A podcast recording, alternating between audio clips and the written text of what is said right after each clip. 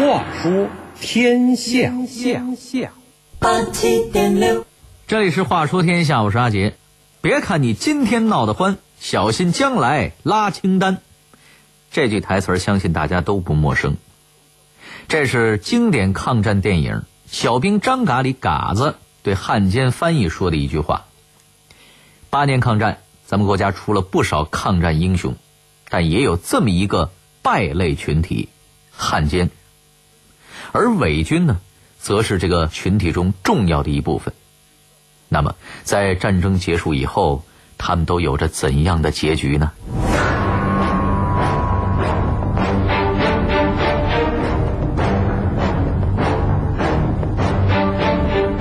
是什么让他们为侵略自己祖国的敌人服务？日本人对待伪军的态度又是如何呢？伪军为什么经常成为抗日武装刷装备的对象？日本投降后，伪军们将要面对什么样的结局？话说天下，阿杰跟您聊聊伪军的开场与结局。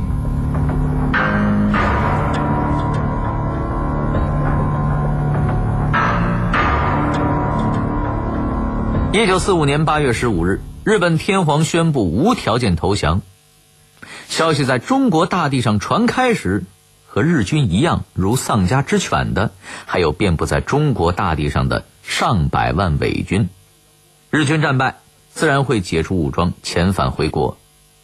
而伪军呢，战争期间为虎作伥，危害乡里，等待他们的又是什么呢？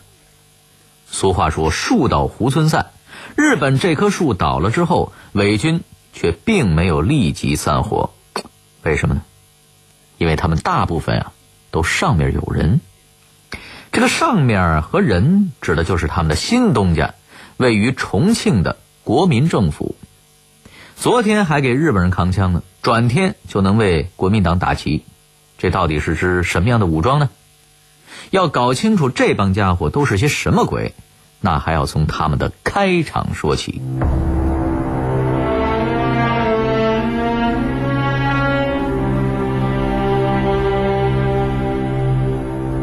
伪军的来源与成分啊非常复杂，说是杂牌军一点不假。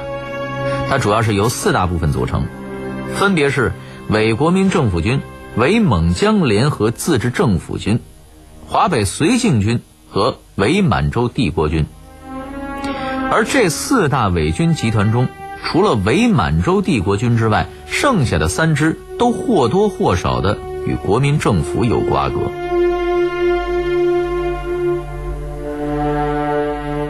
一九三七年，抗日战争全面爆发。同年十二月，就在战事最紧张的时刻，国民党二号人物汪精卫突然出现在了越南河内。并发表了电报，希望以蒋介石为首的国民政府与日本和谈。这个赤裸裸的投降宣言一出，全国哗然。一九四零年，汪精卫在日本的支持下，公然在南京成立了汪伪国民政府。汪精卫叛变投敌，其实早有征兆。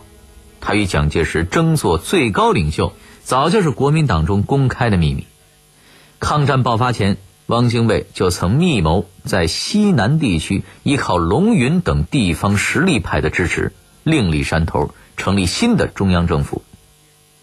日本全面侵华战争开始之后，汪精卫对抗战局势极度的悲观，认为中国与日本对抗毫无胜算。再加上他本人一直有亲日情节，所以当日本人和他谋求所谓的合作时，他顺势就倒向了敌人的阵营。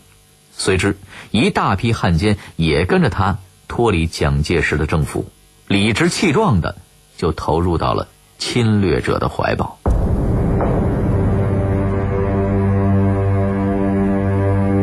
伪政府成立后，伪军队的组建也开始紧锣密鼓的进行。后来陆续成立了七个伪军集团军，其中六个来自于原西北军。东北军和山东韩复渠等的军队，大多都是被蒋介石称为“杂牌”的部队和地方武装。他们为什么如此乐意与日军合作呢？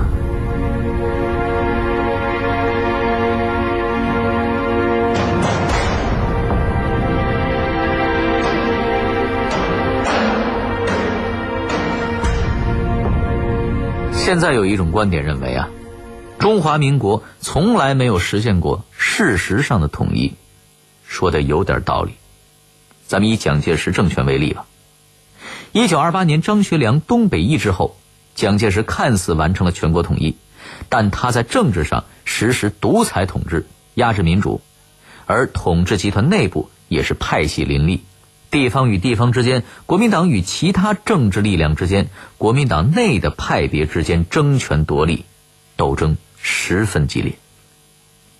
而在军事上，蒋介石对握有重兵的各个地方实力派一直心有余悸，处处设防，时时排挤，经常以各种理由打击、削弱、吞并各地的军事实力。在待遇上呢？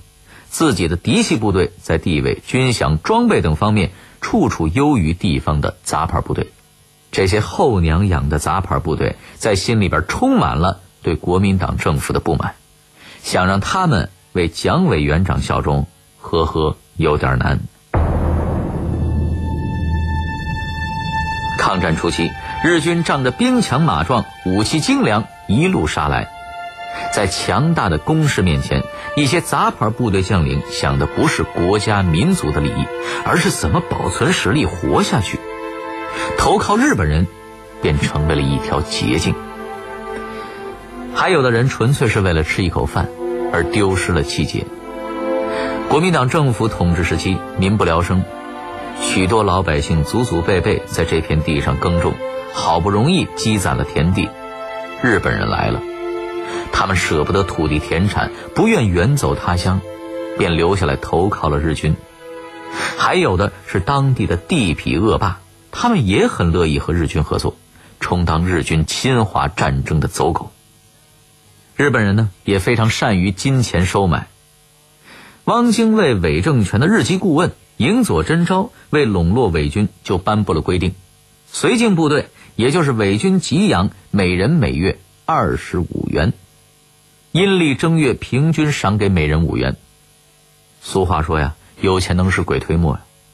这些钱在当时足以让伪军士兵养家糊口了。在金钱的吸引下，不断有下层的百姓加入伪军的队伍。而随着故事的发展，一九四一到一九四三年期间，国民政府在反共第一、抗战第二的原则下，推出了曲线救国的口号。一个叫林建武的国民党少将参议就曾公开表示：“敌后坚持确实不易，必不得已时可以考虑投伪问题。”这种论调等于给了某些杂牌军投降日军发了通行证。伪军数量开始爆炸式的增长。一九三八年时，伪军数量约为七万八千人；一九四一年后，伪军数量急剧上升到了。十四万五千人，而日本投降时，这一数字甚至达到了两百多万，远远超过了在华日军的人数。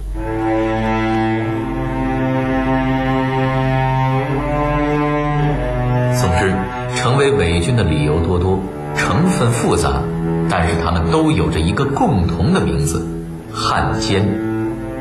那么，他们又是怎么对待抗日分子的呢？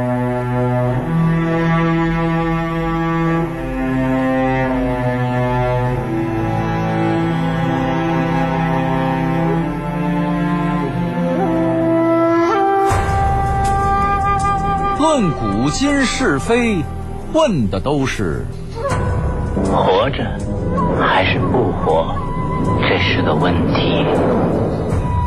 看古往今来，看的都是雕栏玉砌应犹在，只是朱颜改。聊过去的事儿，说今天的理儿。就在每天与您相伴的《话说天下》。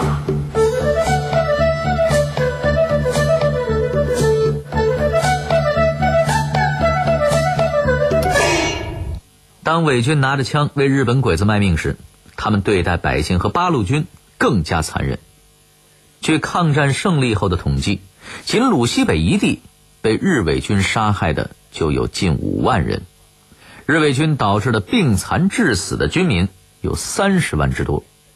折磨中国人的伪军，老百姓又叫他们“二鬼子”。在新四军左勇的印象中，二鬼子的战斗力不行，他们胆儿小，只会趴在地上打仗。左勇说：“尽管我们的装备差，但是和他们一接触、一近战，就把他们都给消灭了。他们不敢接近我们，我们往上一冲，就把他们的队伍冲散了。他们爱逃跑，好几次打仗，我们光追击他们。”就把他们的队伍都给追垮了。一个夏日的夜晚，是为暂编五十一师上尉连长的战士易庆明，曾经和一个汪伪士兵在战地上说过话。在易庆明的记忆中，这个汪伪士兵还是有点良心的。他回忆说：“那个兵大喊呐，我是中国人，你们别打中国人，别打中国人。”我说：“你为什么打我们呢？”他说：“我们也是被逼的没有办法了，不打你们不行啊！我们只能在打枪的时候瞄得高一点儿，不像你们有本事能瞄得准。”作为一个中国人，为什么要加入侵略者的军队呢？八路军战士任旭东也曾经问过被俘伪军同样的问题。他说：“他们呀，不讲民族气节，只讲自己的福利。”能吃饭，能挣点钱养家，而八路军没什么军饷，连饭都吃不饱，连衣服也穿不上，生活很艰苦，所以他们宁肯去当伪军，也不愿意当八路军。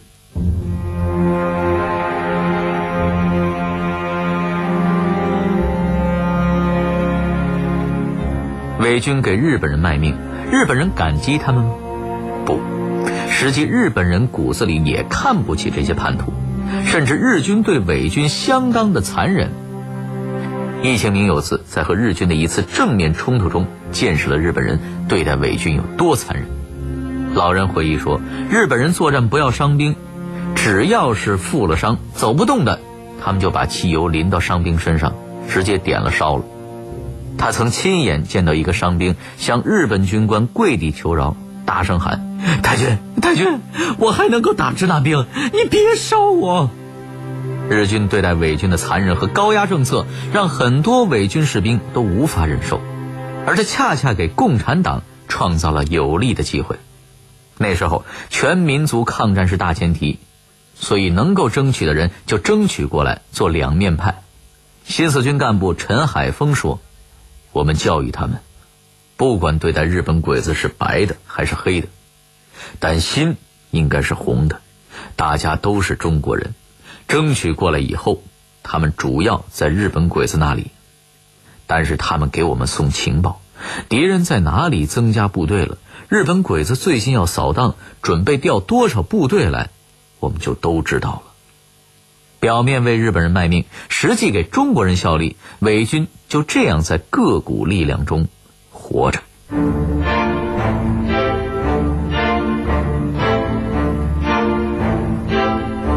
由于伪军战斗力差，但装备相对于八路军更有优势，所以他们经常成为抗日武装刷装备、刷成就的重点对象。不少伪军为了保证自己的安全，甚至会与八路军主动展开各种形式的合作。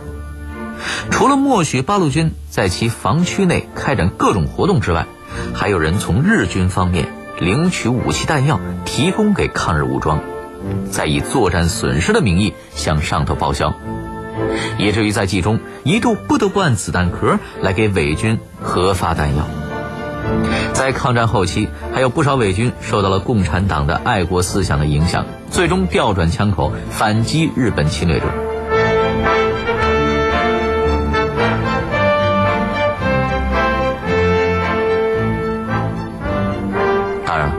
由于出身的原因，更多的伪军还是想向蒋委员长效忠的。见风使舵是他们的拿手好戏。有的在抗战爆发初期就派人向国民党政府表明了“身在曹营心在汉”的态度，预留了一条后路。最迟的也在一九四五年初搭上了线儿。由于伪军曾经是国军的身份，这给他们日后的书城与反正提供了基础。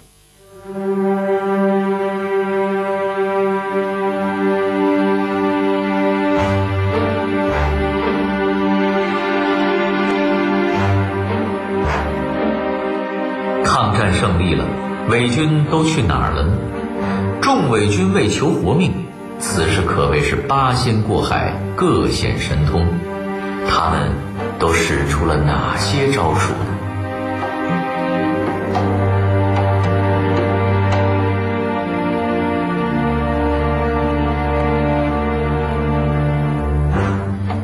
随着在太平洋战场上的失利，日军抽调部分在华军队，许多敌占区主要靠伪军维系。很多伪军见大势已去，从1944年起便开始纷纷撤逃或者反水。众伪军开始各显神通，他们利用一切所能够利用的资源和人脉，在日本投降之后又摇身一变成为了国军。在这些各寻出路的伪军队伍中，孙良诚部的结局是很有代表性的。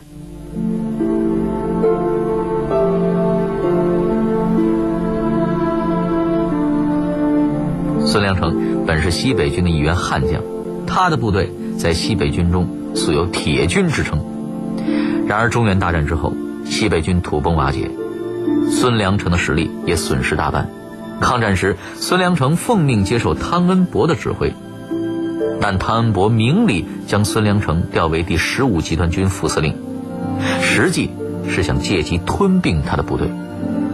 一来二去，孙良诚再也受不了中央军嫡系对他的刁难，屡次被日军攻击后，一九四二年在某一次战斗中，就是佯装战败，当了鬼子的俘虏。不过，孙良诚投敌时啊，要求了三件事：第一，不打重庆队伍；第二，不要日籍顾问，第三，不直接受命于日军，算是为自己保留了最后一点脸面。在成为日伪军之后，他还与国民党政府暗暗地保持着联系。一九四三年五月，孙良诚甚至托人向蒋介石带话，说自己将继续与国军团结一致，以待时机。孙良诚手下部队实力还是较强的。所以，他也成为了共产党争取的目标。一九四五年五月，中共方面就曾派人到孙良诚部，劝说孙良诚及其部下投奔共产党。孙良诚苦笑说：“我当了汉奸，脸上已经抹了一道黑了，现在又叫我去投八路，给我脸上再抹一道红，我孙良诚岂不成了一个花脸了？此事暂时作罢。”但他却没有堵死。与中共联系的管道，让中共人士留在了自己的部队。终于，孙良诚还是接受了蒋介石的命令，在原防地驻守，等待接受国民政府的整编。不过，让孙良诚郁闷的是，按照部署，他还是归汤恩伯指挥。孙良诚再见到汤恩伯时，他的昔日上司没给他啥好脸色，以胜利者的姿态狠狠地嘲弄了他一番。孙良诚部因为实力较强，在国共日三方的夹缝中还有些生存的资本，而更多战斗力较差的伪军队伍，在政治立场上就表现得格外鸡贼了。说白了，就是谁管饭就跟谁走。许多地方武装日伪军来时，他们打起伪军旗号守住据点；日伪离开，他们又主动恢复了国军的旗号。一九四四年。土匪首领李万如到玉溪发展时，就公开宣布他是两面吃。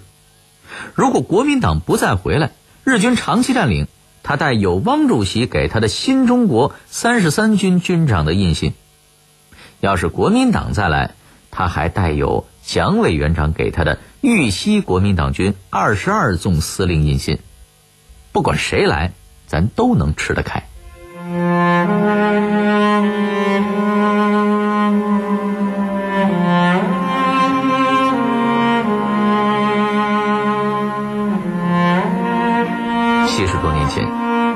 中国的土地上，共产党、国军、日军、伪军各股力量的存在，让这片战场复杂多变。其中，伪军是最多变的因素。他们不讲气节，助纣为虐，与日本侵略者狼狈为奸。将被永远的钉在历史的耻辱柱上。研究抗战史，不能忽略伪军这一群体。抗战时期是中国民族意识形成和觉醒的最重要阶段，却有大批人反其道而行之，追随侵略者，成为了民族的败类。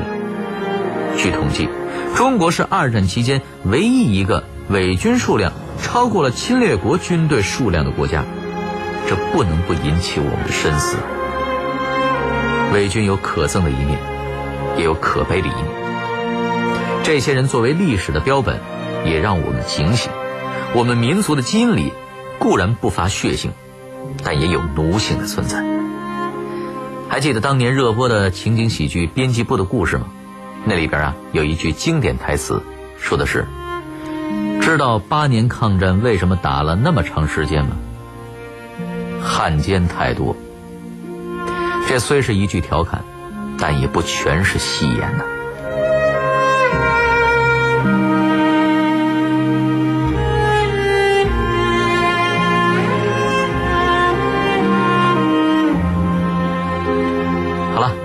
里是《话说天下》，我是阿杰。明晚十点，更精彩的故事还在等着您。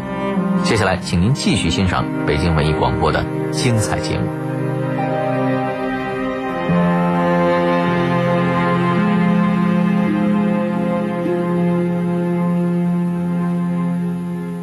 八七点六，太阳起床了，汽车睡饱了，广播节目开始了，开始了。内容都有啥呀？体育和文化，旅游与时尚，奇闻跟笑话，一个都不落。两位主持人不笑不说话，还不麻溜的。二零一六年 FM 八十七点六，每早八点到九点半，主持人王一、高磊、大帅，我们出发吧。二零一六全新娱乐七十二变，震撼开启。情节更新完成，场景更新完成，人物更新更新失败。每天下午两点，凌晨两点，北京文艺广播 FM 八十七点六，小底、英宁、王大磊完成任务，实时搞笑，借饼的故事，欢乐多。